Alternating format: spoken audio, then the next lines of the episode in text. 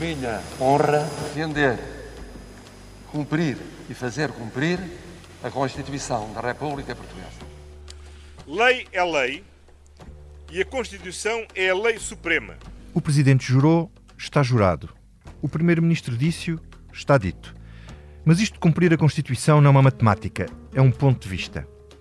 É o direito que serve a política, não é a política que serve o direito, disse Marcelo Rebelo de Sousa ao Expresso esta semana para justificar a promulgação de três diplomas aprovados pela oposição que alteram o orçamento. E que, por isso, são leis inconstitucionais, dizem todos os constitucionalistas, menos o professor de Direito Constitucional, que hoje é presidente. É política, diz Marcelo. É política que está a fazer o presidente, a mostrar que o governo é minoritário e que não pode governar como se tivesse maioria absoluta. Está a promover uma salvação preventiva do orçamento de Estado, dos dois próximos orçamentos de Estado. O jogo é arriscado. Para já, o que temos é as instituições todas em guerra. O Presidente com o Governo, Costa com Marcelo, o Parlamento com o Governo, o Tribunal Constitucional com o Parlamento e o Presidente. Vamos ver. Para já, temos também uma interrogação, ou uma perplexidade. Porquê é que António Costa reagiu com uma conferência de imprensa à porta de São Bento a potenciar esses conflitos todos e a assumir que vai enviar o diploma para o Tribunal Constitucional? Uma vez aprovado o orçamento, a Assembleia da República não pode, nos termos da Constituição, nem aumentar a despesa, nem diminuir a receita previstas no orçamento que aprovou.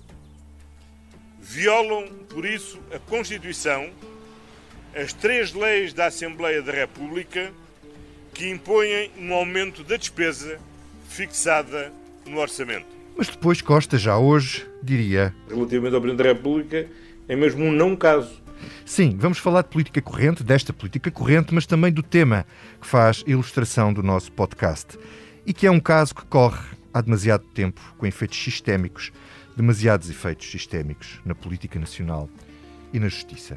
Na sexta-feira vamos saber se para o juiz de instrução Ivo Rosa as provas fazem de Sócrates mais anjo ou mais demónio.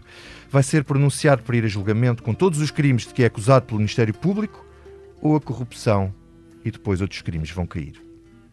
Como sabemos que Ivo Rosa não é um adepto da prova indiciária, ou seja, prefere a prova direta, o que é muito difícil de obter em crimes como a corrupção, há uma probabilidade da acusação ser esvaziada, mas ainda temos de esperar para ver. De qualquer forma, o Ministério Público poderá sempre recorrer para o Tribunal da Relação, o que vai adiar o início do julgamento mais uns anos. Mais uns anos. Mais uns anos. Estamos a gravar esta comissão política ao início da tarde de terça-feira, 6 de abril. Faz hoje 10 anos sobre o resgate do Estado português. Era o mesmo José Sócrates, primeiro-ministro. E para debatermos estes temas, temos connosco hoje, nosso convidado é o José Manuel Mestre, alentejano de Castro Verde, jornalista da SIC e um dos jornalistas portugueses mais experientes, que já viu acontecer tudo e muita coisa a presidentes e a primeiros ministros, mas nunca viu um primeiro-ministro julgado por corrupção. Olá, Zé Manuel. Olá e a Liliana Valente, que também é lentejana e de Castro Verde, jornalista do Expresso, que acompanha governo e PS. Olá, Liliana.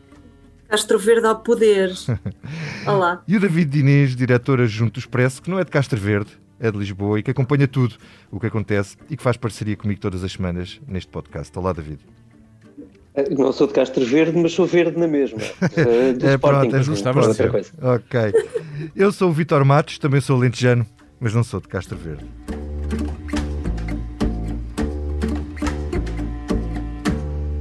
José Manuel Mestre, começo por ti.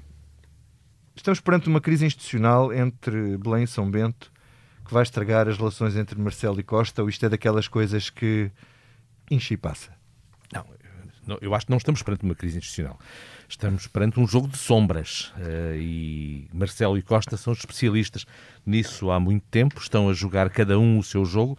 Não sei se neste caso concreto uh, Marcelo uh, achava que Costa ia enviar para o Tribunal Constitucional, mas eu acho que quer um, quer outro, primeiro acham que conseguem influenciar e manobrar a ação do outro e que o conhecem muito bem, demasiado bem. E, portanto, tudo o que fazem uh, tem muito a ver com esta realidade.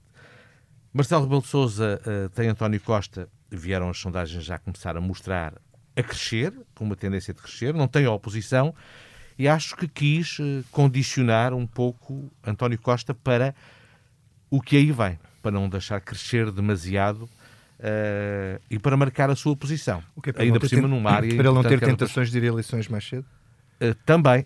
não sei se foi bem sucedido, mas eu acho que é para não o deixar, pelo menos, engordar, para criar também a ideia de que o Primeiro-Ministro não está preocupado com os apoios sociais, o devido, e, e, que ele está, e isso, eu acho que ele teve aqui a ideia de enfraquecer um pouco o António Costa. E depois essa história de que a, a magistratura das influência, neste caso, da salvação preventiva, a magistratura Sim. da salvação preventiva, esse conceito novo uh, que nós temos agora, eu não acredito que Marcelo Rebelo Sousa acredite nisto, porque ele uh, não veio, eu acho, António Costa há pouco não quis falar disto. Porquê é que achas que ele acha que está a salvar preventivamente o, o, orçamento? Acho que ele é a desculpa que ele tem, eh, mas eu acho que ele não está a salvar preventivamente o orçamento, porque isto uh, não é. O PCP e o Bloco de Esquerda não vão ser mais dóceis com António Costa por, Marcelo, por terem Marcelo do seu lado. Se calhar pode estar uh, cortando as vasas a António Costa, ou seja, fazendo com que António Costa uh, exposto tenha de negociar mais com o PCP e com o Bloco de Esquerda. Desse lado, ele é capaz de ter razão. Mas é sempre sobre António Costa. Só que António Costa, que já tinha deixado uh, no orçamento suplementar passar um conjunto de coisas, estava aqui perante também uma situação complicada, que é tornar uh, a aprovação de maiorias uh, da oposição habituais. E, portanto, apesar de ter dito a Marcelo Rebelo de Sousa que isso era viável no passado, apesar de ter aceitado do Parlamento, mais uma vez era complicado. E é a tal história, ele achou que também fazendo isto ia condicionar a ação futura de Marcelo Rebelo de Sousa. No tal jogo de sombras, para ele, por um lado, era muito complicado ter de lidar a partir de agora com maiorias da oposição sucessivas e com a crise isto poderia ser muito complicado, portanto ele estava entre a espada e a parede, escolheu a espada. Por outro lado, era uma forma de ele dizer a Marcelo Rebelo de Sousa uh, que não faz sempre o que Marcelo uh, estaria à espera. Eu acho que ele não estava. Uhum. Liliana, uh, primeiro, achas que Marcelo não estava à espera? E depois, queria que me falasses da norma travão. Uma coisa é invocar a norma travão outra coisa é usar o travão como norma. Se, bem, se percebes o que eu estou a dizer, uma coisa percebo, percebo. É, é, é, que o governo tem usado o travão como norma uh, sempre, por isso tem folga e por isso Marcelo diz que tem folga para acomodar a norma travão no, no orçamento. É, é, o travão, é o travão do leão.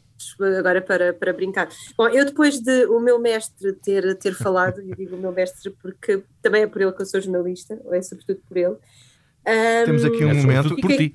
Este é um momento, é um, é um dos grandes momentos de comissão política. em que juntam a pupila e o seu mestre. Um, eu tenho muito pouco a acrescentar àquilo que ele estava a dizer, mas há aqui uma questão que, que, que ele estava, que, que, o mestre estava a dizer que, que é interessante relevar. Só queria dar uma chega antes de responder à tua pergunta. Um, aquele conceito inovador da, da, salvação preventiva do orçamento, eu posso parecer um bocado cínica nesta avaliação, mas eu acho que é mais uh, o Presidente um, a colocar-se ele próprio do eu tentei, mas não consegui, ou se conseguir, fui eu que fiz. Portanto, ele está-se a colocar um pouco naquele papel de se houver diálogo até ao orçamento que depois resulte numa maioria, ele pode, pode vir com um discurso eu, eu, eu estive lá a tentar e juntei e consegui, um, e por se não, eu bem vos avisei uh, a tempo uh, para a crise caso aquilo borregue. Um, posso estar a ser cínica, mas parece-me que é claramente o posicionamento do Marcelo 2.0 deste, deste seu início de mandato. Quanto à tua pergunta da norma travão, um, eu acho que uh, os constitucionalistas todos têm falado um, de que a norma é, é, demasiado clara e, portanto, isto é inconstitucional. Mas eu nunca, ainda não ouvi nenhum uh, explicar uma coisa que é: nós estamos num tempo de excepcionalidade e o próprio orçamento tem uh, como lei, portanto, eu não sei se uma lei é mais forte que a outra, não percebo nada disso, mas o próprio orçamento dá a liberdade a, a, de gestão do teto para, para, medidas, para medidas inesperadas, não é? Por causa da, por causa da, Por causa da pandemia. pandemia. foi aprovado no orçamento um artigo que dá total liberdade ao Ministro das Finanças para usar verbas de um lado para o outro para travar, um, para travar, peço desculpa, para ter cabimento orçamental caso precise de algumas coisas. Portanto, eu primeiro gostava de saber qual é que é o cabimento orçamental que está a ser furado, porque esta já era uma medida que não estava no orçamento. Portanto, eu gostava muito de saber qual era esse valor inicial para nós podermos, eh, afinal, perceber de que valor é que estamos a falar. O próprio Ministro diz que tem folga, o próprio Ministro já disse que tinha folga, não é? Porque o próprio Ministro diz que tem folga. O, que nós estamos aqui a falar, então, segundo as contas do Governo, era dos tais 38 a 40 milhões por mês. Mas nós não sabemos qual é o valor uh, inicial, porque esta não era uma medida que estava no orçamento. O que estava no orçamento era um, o novo apoio social que não está a funcionar, portanto não está a ser uh, uh, todo utilizado e suponho que seja daí que está a sair o dinheiro para este apoio extraordinário. E a própria ministra, agora ainda há pouco aconteceu, como este novo apoio não estava a funcionar, admitiu, como nós escrevemos este fim de semana, reavaliá-lo e agora na audição diz mesmo que vai alargá-lo. Mas isto só para dizer que, mesmo em relação à norma travão e, à, e ao argumento do governo, eu gostava de o perceber melhor. Eu acho que ainda não se percebe muito bem esta questão. Quanto àquilo que tu dizes, um, eu acho que o Presidente, na sua nota, uh, diz lá, uh, diz duas coisas. Uma é que o governo, uh, que é boa para, os ouvidos do governo, que diz que só deve cumprir aquela medida nos limites orçamentais, cá está, que nós não sabemos quais são, e por outro lado diz, mas o governo tem gerido, um, tem folga para gerir isto, como tem gerido e como muito bem tem demonstrado nos últimos anos. É? é? usar o travão como um, norma. Usando o travão muitas vezes como norma, é verdade. E, e só para dar um, um, um ponto final, não nos esqueçamos de uma coisa, é que o Presidente da República tem feito a questão dos apoios sociais, e aqui com razão ou sem razão, não estou aqui a dizer que, que ele tem, que em algumas coisas ele se calhar tem, noutras se calhar não tanto, porque realmente é difícil pôr de repente uma máquina, uma segurança social a distribuir e a pagar ordenados a toda a gente, portanto realmente é um esforço da, das pessoas da segurança social muito grande, mas ele tem insistido nisto há bastante tempo, portanto alguma coisa estaria para sair nesse, nesse campo. Ok. David, uh, duas perguntas curtas, mas complicadas. Uh, tu presentes daqui alguma tentação de António Costa de vir a provocar uma crise, uh, sendo que quem provoca a crise normalmente é penalizado, e consegues uh, interpretar a questão da salvação preventiva do orçamento? Um, Deixa-me começar pela segunda.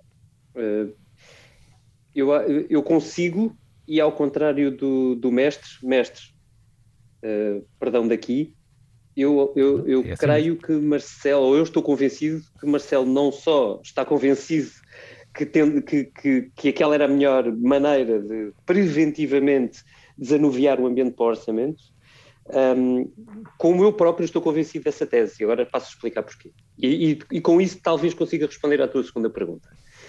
Eu vou tentar ser breve, porque eu acho que o caso é todo bastante complexo, mas, é. eu, mas acho que se pode sintetizar da seguinte forma. Primeiro, um, o governo é um governo minoritário e António Costa não quis conscientemente assinar um acordo escrito porque sabia que o PCP não o queria. E era o PCP que António Costa queria para fazer, uh, para seguir governação. Ora bem, acho que apesar disso, a oposição não tem representado um perigo, ou seja, a oposição não tem violado sistematicamente uh, a lei travão ou uh, não tem pisado sistematicamente o risco vermelho de quem é que conduz os destinos do país. Ou seja, não, não há acontece. Um não houve um governo de Assembleia. Não, não, não, não, é um governo de Assembleia, até porque estas oposições, por natureza, não se entendem sobre a maior parte das coisas e muito menos se entendem com o líder da oposição, por assim dizer, que é Rui Rio porque Rui Rio não é um, eh, não é um uh, neoliberal, mas também está longe de ser um esquerdista, portanto, enfim, ele próprio se coloca sempre ao centro e vou, vamos assumi-lo assim. Este, esta comissão política não é sobre isso. Isto era, isto era só para vincar o primeiro ponto. O segundo é, evidentemente, estas medidas não representam um perigo para o orçamento. Uh, e, e, tanto não representam que João Leão, dois dias depois, veio dizer isto em caixa. E eu posso explicar muito brevemente porque é que não representam. Não representam porque são medidas para, um, uh, eh, especificamente para período de confinamento e nós estamos precisamente a sair do período de confinamento. Não sabemos o que é que o futuro reserva, mas neste momento isso não é um perigo.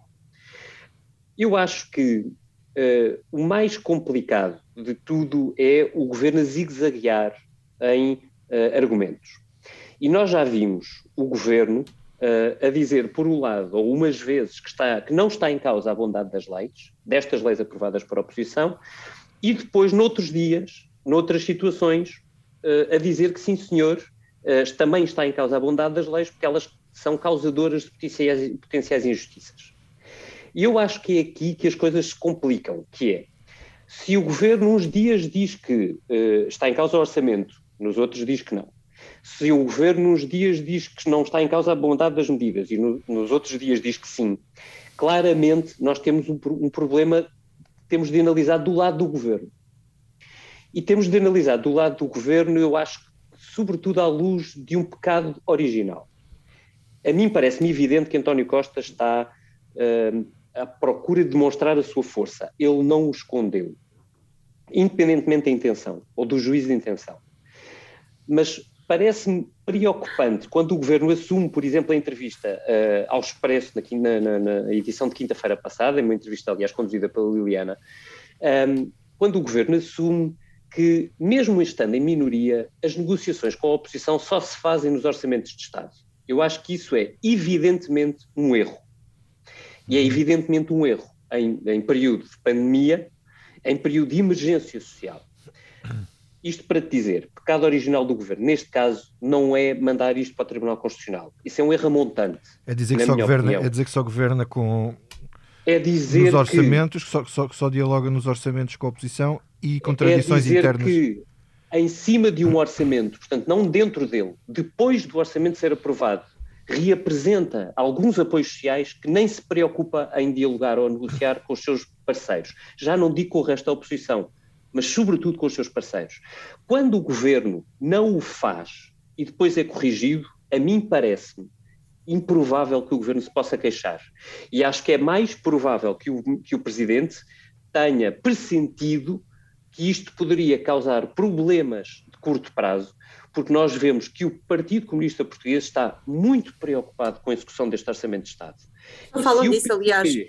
Se o PCP está muito preocupado com a execução deste Orçamento de Estado e chegar a setembro, outubro, negociar o próximo, em cima daquilo que encontra, uh, daquilo que entende serem erros na execução deste orçamento, aí pode estar em causa a continuidade do governo. Portanto, sim, isto para te responder, eu percebo o que é que o Presidente quer dizer, eu acho que um Presidente da República não é um constitucionalista, um Presidente da República é um político, um Presidente da República não tem a obrigação de suscitar a constitucionalidade das leis, ele tem a prerrogativa de o fazer, o que é muito diferente, e por motivos políticos entendeu não o fazer. Eu acho que são motivos atendíveis e acho que o Governo e o Presidente, posteriormente, entraram num clima de uh, bate-boca público que em tudo acaba por prejudicar essa mesma estabilidade política. Portanto, o erro que Marcelo aponta ao governo, eu acho que Marcelo está a entrar no mesmo, uh, uh, falando ad nauseam ou deixando recados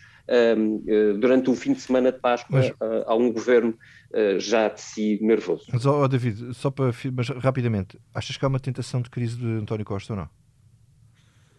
Acho que pode haver. Acho que pode haver. Mas, mas aí tenho de ser honesto, não tenho nenhuma razão objetiva para o dizer. Um, são, é, é, puramente interpretação de, dos movimentos. Eu não vejo porque é que o governo, não vejo um bom motivo para o governo levantar este, uh, todo este barulho neste momento sobre um, um, sobre um caso que sabe que nesta altura não tem grandes consequências, muito menos uh, não o ter resolvido a montante. Acho que António Costa quis entrar num braço de ferro, Uh, e, e, e, assim sendo, eu tenho de abrir a possibilidade de António Costa estar à procura de uh, um teste à oposição para ver se é derrubado ou não. Uhum. Parece-me possível. Mestre, uh, o David estava a falar na questão da execução do orçamento. o Bloco de Esquerda que insistia muito nisso em outros orçamentos que tinha aprovado, em que no fundo dizia-se enganado, que aprovava um orçamento e depois havia outro que era executado. tu achas que isso, isto pode realmente essa discrepância fazer com que o PCP não aprove o próximo orçamento e aí sim teríamos mesmo uma crise? Uh, o próximo orçamento será mais marcado, talvez, pelo pós-autárquicas, uh, mas o PCP está incomodado e o Bloco. Este é o, tem sido um problema desta, desta governação, é público, toda a gente se lembra de Catarina Martins, antes de negociar o orçamento de há dois anos, ainda com Mário Centeno, vir dizer que era preciso aplicar o anterior e deixou cair, havia, por exemplo, uma medida para os professores Sim. que tinha sido negociada e que depois caiu, uh, e isto tem-se repetido. É uma estratégia do governo, por, pela estratégia das cativações, mas uh, também por uma certa estratégia política. Com o PCP, uh, eh, eventualmente a coisa pode piar mais fino nesse tratamento. Eu sou como o David, acho que António Costa pode ter a tentação de clarificar tudo. E aí eh, eu acrescento uma coisa que não disse há pouco, pegando eh, no que disse o David e numa frase da Liliana, eh, que é o Marcelo, se conseguir, foi eu que fiz. Ele vai dizer isso, se conseguir que haja negociação, mas sobretudo vai dizer outra coisa. E acho que é com isso, é disso que Marcelo tem medo, de António Costa, estar a preparar-se para fingir que negocia e não negocia. E ele, ao fazer isto, e ao vir agora dizer isto, isto deu-lhe o pretexto para ele vir dizer que estava a atuar preventivamente sobre o próximo orçamento, uh, vem dizer: Eu, o país não tem condições para isso e ando há muito a lutar por isto. É pena que o seu Primeiro-Ministro, não vai dizer nunca desta maneira, mas vai deixá-lo entender, não tenha percebido esta mensagem. E aí, preventivamente, ele deixa António Costa com dificuldade em, uh, em não negociar. Sobretudo porque ele tornou claro que há espaço, porque esse, a lei travão existe, eh, ela pode ser eh, formalmente muito taxativa. António Costa tirou partido do, da posição pública de vários constitucionalistas, mas havia lá dinheiro para isso, como tem havido quase sempre, porque o governo nunca gasta tudo e tem margem para fazer a gestão, muitas vezes de medidas que negociou. E, portanto, o que Marcelo aqui. Eh, também quis foi obrigar António Costa a comprometer-se mais e a ficar desde já comprometido uh, com, essa, com essa estratégia.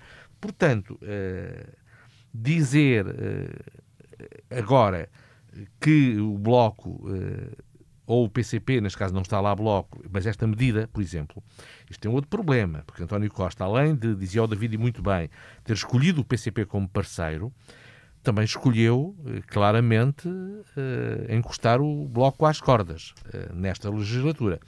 E esta medida era uma medida defendida pelo Bloco, que foi uma daquelas que eu acredito que o novo banco era o pretexto para votar em contra, mas esta poderia ser, eventualmente, a forma do, do Bloco entrar nas negociações. E quando o governo não cedeu aqui, porque António Costa não quis trazer o Bloco para a negociação, o Bloco também não cedeu e aí aumentou a discussão sobre o novo banco, ou seja, arranjou um pretexto maior ao lado para não ficar preso a este. Ao o Bloco acabou por, medida... por, cantar vitória a semana passada. Exatamente, eles, exatamente. Eles estavam bastante contentes, porquê? Porque hum, eles já tiveram de ficar à espera, eh, parece-me um bocado isso, que é no final do ano, no, no final do ano passado, quando foi a negociação do orçamento, eles bateram tanto o pé na história do, do novo apoio social e do novo banco, que numa semana viram o novo banco a, a, pedir mais do que aquilo que era suposto e o novo apoio social a perceber-se que não estava a funcionar. Portanto, aliás, prova disso é que a ministra hoje diz que o vai alargar, portanto, o próprio governo acaba por assumir isso.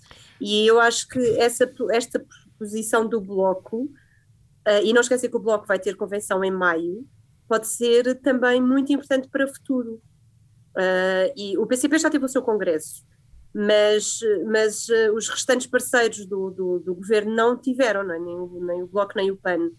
E, e, a verdade é que até ao orçamento ainda muito vai acontecer e eu acredito que eventualmente António Costa arranja aqui alguma medida para alguma medida ou alguma questão para chamar eh, os parceiros a, a falarem, mas ainda não o fez e eles cada vez estão mais, mais distantes. E, e, e, no governo eles remetem sempre, ah, mas isso há o, o contacto normal na Assembleia, há sempre conversas, como acontecia nos anos passados, e antes o que acontecia é que havia uma conversa mais, um, mais próxima com eles, porque, como tinham aprovado o orçamento, havia um acompanhamento da execução do orçamento, que é aquilo que eles fazem este ano apenas com o PCP. Então, percebe-se uh, percebe percebe com isto porque é que foi tão macia Marisa Matias com Marcelo Rebelo de Sousa durante a campanha? Uh... agora foi um salto que eu não estava à espera. foi um grande salto. Vamos fazer outro salto. Vamos passar para a grande questão. Há cinco anos que me defendo desta acusação falsa, injusta e absurda uh, do Ministério Público. Tem as motivações que há muito tempo denuncio que nada tem a ver com nenhum tipo de justiça, mas com uma motivação política. David, aproxima-se mais um grande momento do, da Operação Marquês. Uh, sabemos que o juiz Ivo Rosa não é o adepto da prova indiciária e sabemos também que a prova direta em corrupção é quase impossível.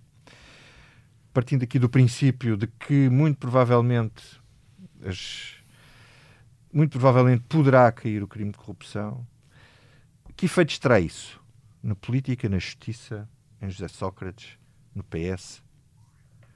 Temporariamente, porque presumimos que em princípio, o Ministério Público, tudo o que houver, ele recorrerá para a relação, não é? Certo, é, é evidente, não, não, não vou dizer um, não, nada disto será muito surpreendente, mas é evidente que uma não acusação nos crimes mais graves a José Sócrates terá um efeito muito um, eh, não há outra maneira de dizer isto, bastante devastador sobre, sobre a credibilidade do, do sistema político, ou melhor, se tu, se tu, quiseres, sobre as instituições, e isso é, é aquilo que me preocupa mais.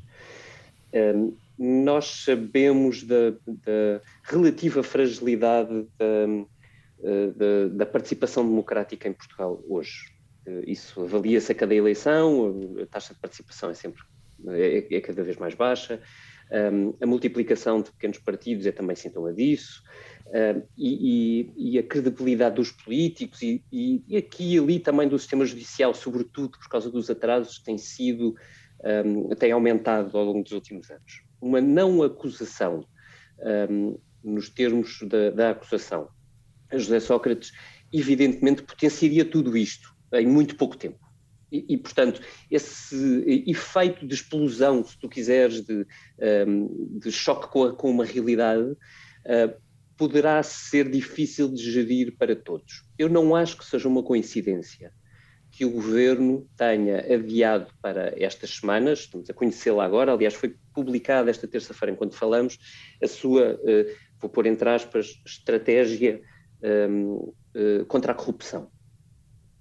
Também não acho que seja uh, uma coincidência que o PSD promete para o 25 de abril uh, a apresentação dos seus projetos sobre justiça.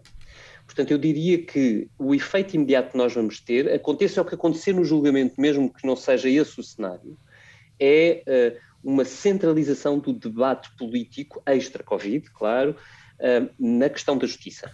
E isso será Uh, isso, isso, representa imensos desafios, sobretudo pelo uh, efeito que André Ventura traz à política portuguesa, que é alguém que diz tudo o que as pessoas no café querem ouvir, como se não houvesse amanhã, e, como se não se tivesse de nada, e como se não fosse preciso, de alguma maneira, preservar quer o realismo, quer uh, as instituições, podem ser, podem representar um desafio único na democracia portuguesa nos últimos anos.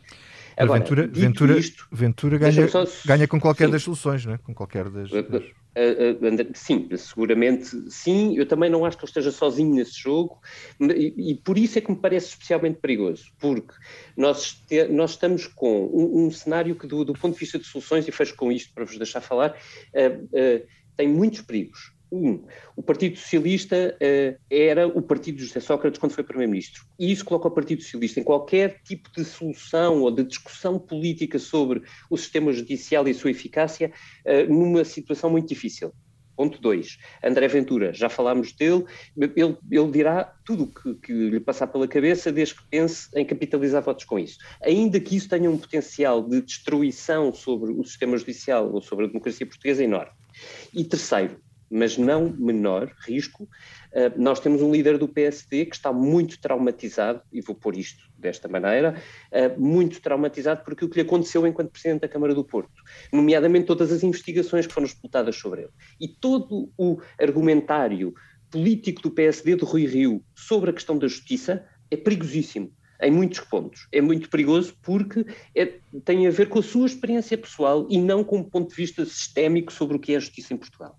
E, portanto, concluindo, tudo isto é dado a fortíssimos uh, fortíssimos perigos, se não a fortíssimos populismos em mais do que um partido. E, portanto, eu temo bem que os próximos tempos deste lado sejam bastante agitados.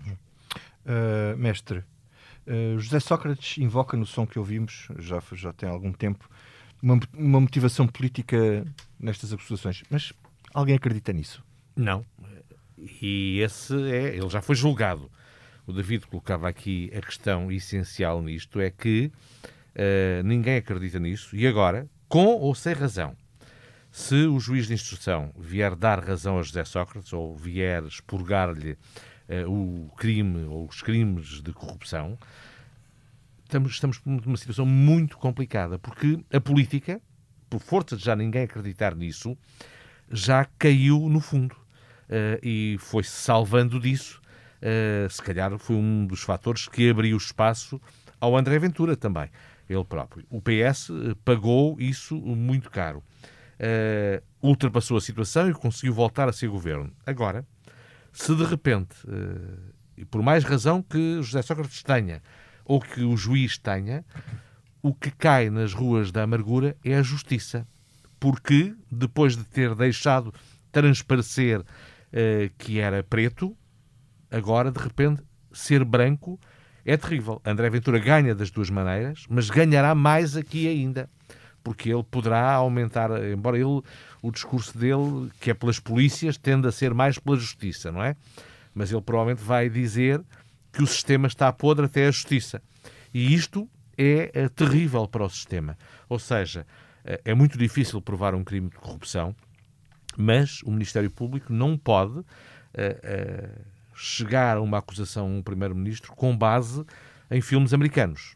Tem de chegar uh, muito mais longe e não podem ser provas só indiciárias. Eu acredito que é possível obter mais provas, apesar da acusação aparentemente não as ter totalmente, mas a situação pode ser para a justiça muito complicada, sobretudo junto do povo, que havia a ideia que havia uma justiça de pobres e de ricos.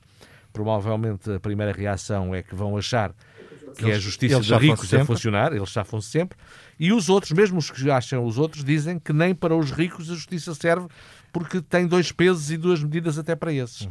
E, portanto, isto será sempre muito complicado e eh, já foi para o sistema político, será duplamente para o sistema político e será terrível para o sistema judicial. Uhum.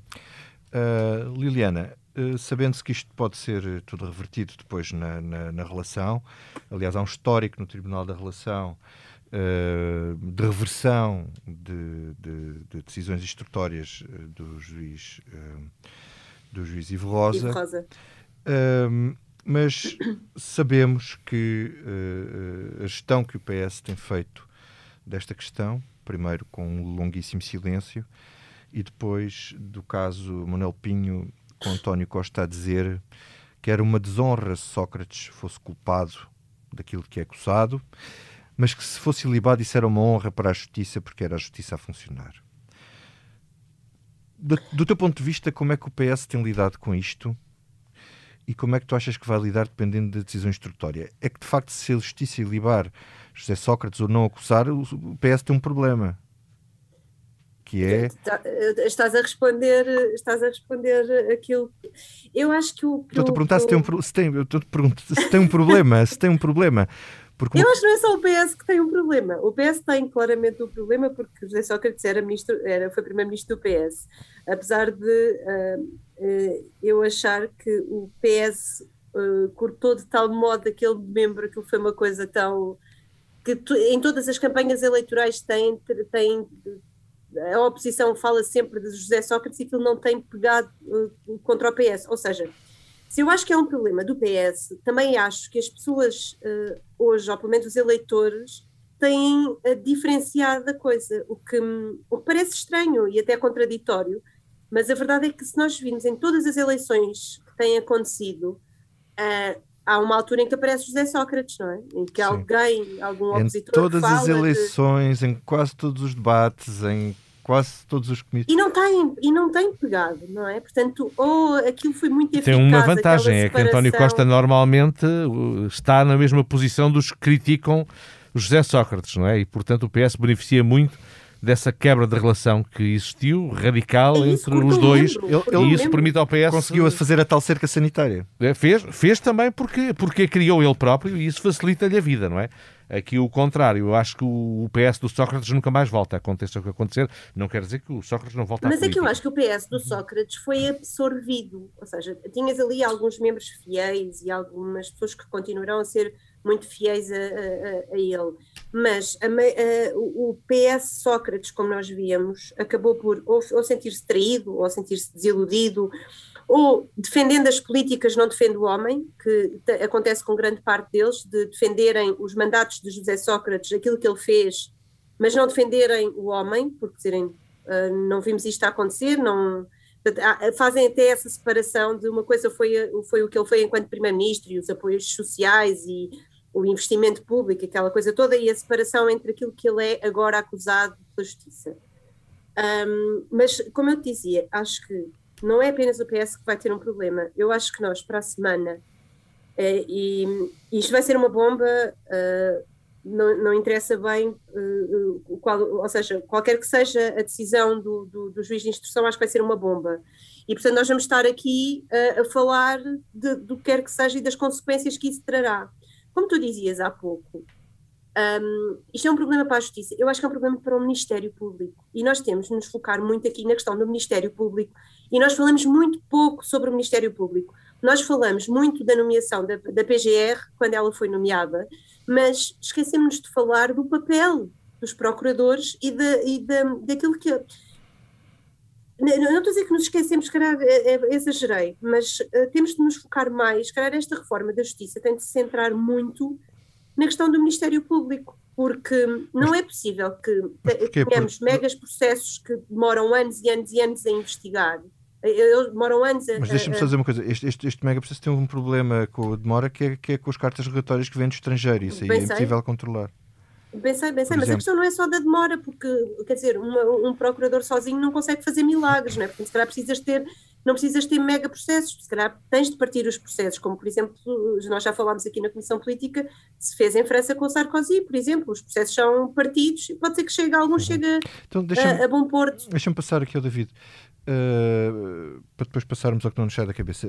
Uh, David, olha, uh, um, o, o- PS conseguiu fazer, estranhamente, aliás, é- é- isto é um case study, se nós olharmos à volta na Europa, consegue sobreviver a um resgate, e deixa-me lembrar que o resgate foi há 10 anos e tu escreveste um, um- um livro chamado exatamente Os Resgatados, contando a história de José Sócrates até o país ir à falência.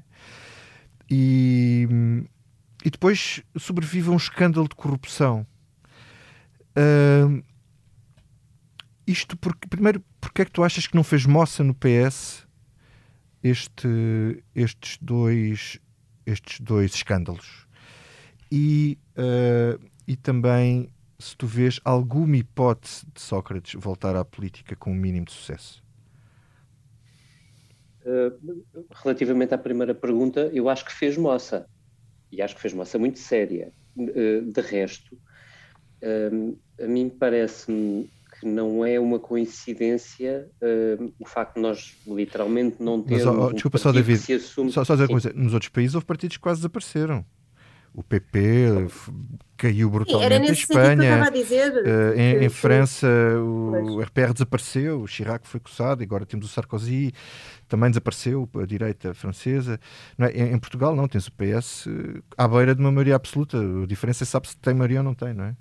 Era isso que eu queria dizer há bocado, desculpa, não, não queria dizer que Pois, mas- completou, mas pronto. Mas em, em rigor, quer dizer, be- be- nós podemos pressupor que uma crise que afeta um partido é, é uma coisa que leva ao fundo. em- eh, eu não creio que, que- que tenhamos de, de falar sobre extremos, não é? Quer dizer, o- a pergunta era: afeta, afeta ou não afeta? Eu acho que afetou, Sim. acho que afetou bem. eh, e acho que o PS teve de fazer uma viragem bastante drástica de posicionamento para eh, não ser mais afetado por isso. Uh, uh, estou a falar, por exemplo, da crise, da crise financeira e do, do resgate. O esforço que António Costa teve de fazer, aliás, a derrota de António Costa nas eleições de 2015, depois revertida no Parlamento por maiorias parlamentares de esquerda, mas, mas, mas foi uma derrota eleitoral. Uh, e, uh, e tudo o que aconteceu nesse período, uh, desde que José Sócrates foi detido até à própria eleição, o esforço que António Costa teve de pôr em afastar José Sócrates do caminho político do partido, um, quer dizer, nada disto se ganha num dia. Eu acho que hoje ninguém olha para o PS e diz o PS de hoje é o PS de José Sócrates, isso ficou feito, mas foi todo um percurso que, aliás, só acabou há cerca de um ano, um ano e qualquer coisa, quando José Sócrates acabou literalmente empurrado para fora do partido e, e assumiu, deu esse passo e, e pôs fora. Portanto, eh, eu, a mim parece-me que houve consequências e o partido teve muito trabalho a lidar com elas um, e, aliás, tenho dúvidas que o Partido Socialista possa ambicionar ter uma maioria absoluta também por consequência disso, tal como a crise da Troika, ou o período da Troika, teve consequências sobre a direita e dificilmente faremos a direita a voltar a ter uma maioria absoluta, um, uh, quer dizer, ainda que coligada nos dois partidos tradicionais. Acho que isso é muito difícil de voltar a acontecer. Portanto, tudo isto teve consequências sérias. Mas a tua segunda pergunta era? Desculpa. A minha segunda pergunta é se, se, se as tentações que aparentemente Sócrates terá de voltar à política, como alguns amigos deles ah. dizem, se isso faz sentido, se achas que ele tem hipótese de ter o mínimo de sucesso, que nem sei muito bem explicar o que é que sucesso pode, pode ser neste, nestas circunstâncias. Uh, acho que dificilmente, ou melhor, ele, José Sócrates é um político, provavelmente dos políticos mais hábeis, uh, mais magnéticos que nós tivemos em Portugal, e, e por favor não vejam isto como um elogio, um, o, o, a mim parece-me inevitável uh, pensar nele como um político a toda a hora. Um, eh, o que não significa que ele volte a ter sucesso. Eu acho que, independentemente das, do, do, que vier a ser decidido, o peso, uh, o, o, peso de todo o processo, toda a investigação, tudo aquilo que se sabe, quer dizer, uma coisa é prova criminal e judicial, outra coisa é, é, é é, é, é, o julgamento político, se tu quiseres, que se faz sobre, sobre determinadas pessoas e, uh, o, e sobre o seu comportamento ético. A eu acho que essa política, digamos pesará assim. sobre. Exato, eu, eu, acho que essa pesará ainda sobre José Sócrates durante, durante largo tempo. Um, agora, dito isto, eu, eu, estou a pôr isto no, no, patamar de ele pode voltar a ele pode criar um partido, ou voltar ao PS, ou ser assim uma coisa que tenha um grande peso e que, ou candidato a Presidente da República e que tenha uma grande votação. Eu, eu não creio que seja uma coisa de, muito provável de todo. Agora, tentação ele terá seguramente, e eu acho que José Sócrates se prepara de todo modo, e seja qual for o resultado de, de, da decisão de, do juiz Ivo Rosa na próxima sexta-feira. Claramente ele tem a tentação de politizar em cima da decisão e de transformar isto na sua batalha pessoal, que de resto é justo que o faça, porque ele está a lutar pela sua Porque a sua verdade está, está, está a lutar pela sua verdade. Isso. Citando, citando, ali as palavras de, citando, António Costa. Citando Isso. aquele filósofo chamado António Costa. vamos, vamos passar então àquilo que não nos sai da cabeça. Mestre, comece por ti. O que é que não te sai da cabeça? Eu não me sai da cabeça que ainda vamos para outra vez ao Natal antes do verão com as pessoas a irem para as esplanadas e a não levarem máscara e acharem que pode ser assim, estamos feitos. Não me sai da cabeça que há esse risco. David, e a ti, o que é que não te sai da cabeça? Olha, nós estávamos a falar sobre o, a decisão de sexta-feira e sobre os populismos e sobre o perigo que, que representa para as instituições um, o, o, a mistura entre processos políticos e judiciais. Uh, enfim, neste caso, um perigo inevitável. Eu queria alertar para aquilo que está a acontecer no Brasil, que é muito semelhante, de, do ponto de vista substantivo, a, a, ao que vimos também nos Estados Unidos durante quatro anos. Durante muito tempo, houve um, um, uma larga fatia do, do, eleitorado brasileiro, e há uma larga fatia do eleitorado português também, que olha para fenómenos como Donald Trump ou, ou, ou Jair Bolsonaro como uh, fenómenos de feitio. Ou seja, encarnando aquelas personagens como elas, na verdade, não são um perigo, aquilo é tudo o registro, é só uma questão discursiva e uma maneira de estar na política, etc., para, para cativar votos. Uh, nós vimos com Donald Trump, uh, uh, no dia 6 de janeiro deste ano, exatamente até onde o ex-presidente americano tensionava levar o seu projeto de tomada de poder sistémica nos Estados Unidos, e eu gostava de assinalar aquilo que está acontecendo no Brasil com Jair Bolsonaro. Bolsonaro armou uma guerra com os governadores dos estados do Brasil que estão a impor lockdown por causa da Covid, e justamente estão a impor esse lockdown porque o Brasil está num estado catastrófico e, e, Bolsonaro chegou a ameaçar colocar os militares nesses estados para acabar com o lockdown. Isto foi de tal maneira que obrigou a remodelar o governo no Ministro da Defesa, a, eh, teve, eh, deu lugar a demissões nas Forças Armadas e até este momento não temos nenhum indício de Bolsonaro tenha conseguido ganhar esta luta com os seus, com os militares que acabaram por levar também ao poder e que sustentaram em boa medida o seu projeto de poder de uma maneira mais moderada do que ele gostaria. Agora, o perigo é este: presidentes assim, políticos assim, de um momento para o outro, sem ninguém dar conta, podem acabar com uma democracia. E é mesmo isto que eu quero dizer: podem acabar com uma democracia. Nós sabemos ou temos visto que a brasileira é mais resistente do que aquilo que imaginamos. Ainda bem, eu espero que continue a resistir e que daqui a dois anos, quando houver eleições no Brasil, se acabe com este fenómeno como se acabou com o Donald Trump nos Estados Unidos. Liliana, mas há outros motivos para preocupação noutros pontos do mundo, certo? Certo. Um, o que não me tem saído da cabeça também é uma questão de um golpe militar um, no Myanmar. Acho que uh, é, é, isto, obviamente, é muito longe e, portanto, às vezes as coisas eh, demoram um bocadinho mais a, a entrar-nos na cabeça. Mas eh, a mim entrou-me porque li uma, uma reportagem no, no, York, no New York Times uh, no final do mês uh, com desertores do, do exército do, do Myanmar, que é o Tatmadaw, acho que é assim que se chama, uh, em que eles explicavam um, que, que o exército mata as próprias pessoas de, de, Myanmar, ou seja, mata os seus próprios civis, porque eles têm uma lógica, eles são basicamente um Estado dentro de um Estado, têm redes sociais próprias, internet própria, um, casam uns com os outros, têm uh, filhos, um, ou seja, não há. É um círculo fechado, portanto, os militares, aquela. É uma sociedade uh, à parte. Militares, Desculpa? É uma sociedade à parte dentro da sociedade. É uma sociedade totalmente à parte, não é uma coisa, é, é mesmo fechada e foram eles que fizeram o golpe que, que levou à destituição da, da Aung San Suu Kyi. E um, o que não me saiu da cabeça não é só a questão do golpe, que já de si uh, foi brutal, é a questão de um, eles assassinarem crianças. Uh, estes militares uh, fazem pontaria a crianças, e isto é chocante. Um, há um destes militares que conta a história de que há um dia em que o seu superior o manda ir recolher as. Um, as balas, os, os, as cápsulas uhum. de, das balas, e ele aí começa a perceber, ok, isto, isto significa que alguém morreu com, com estas balas e, e muitas daquelas pessoas foram crianças, houve 40 e tal crianças que apareceram, um, eu agora não tenho aqui os números exatos, mas houve uns 40 casos uh, reportados que morreram em casa ao colo dos pais, uma criança que tinha saído uh, apareceu com um tiro na cabeça, uh, e portanto isto não é um tiro perdido, foi um tiro apontado. Portanto, ah, isto para mim não me sai mesmo da cabeça porque acho isto bastante chocante e preocupante. Bom, eh, eu vou ter que desanufiar um bocadinho agora.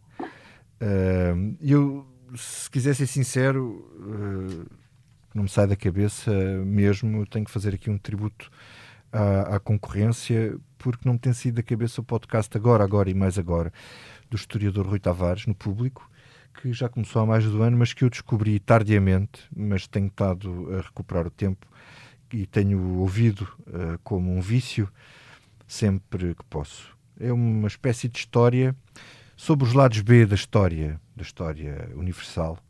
Mas como em muitos discos, sem as músicas do lado B, nós nunca perceberíamos o lado A, nem o lado A faria sentido. Desde Al-Farabi, o filósofo muçulmano que nos deu a palavra Al-Farrábio, às guerras entre guelfos e gibelinos na Idade Média, ao nosso Damiano Góis, ao caso de Dreyfus, enfim, a história é um contínuo e percebe-se ali que não é por acaso que nós estamos onde estamos. É um texto de enorme qualidade, um erudito que comunica conhecimento de forma rara e surpreendente e que merece, por isso, ser aqui assinalado. E assim chegamos ao fim da Comissão Política número 165, com edição multimédia do Rubem Pereira e ilustração do Mário Henriques, e fechamos a evocar Kurt Cobain. Acabam de passar 27 anos sobre a sua morte. Serve também este tema, alguma coisa está no caminho, por isso dá para dedicar a Marcelo Rebelo de Souza e António Costa, mas também serve para José Sócrates. Something in the Way. Something in the way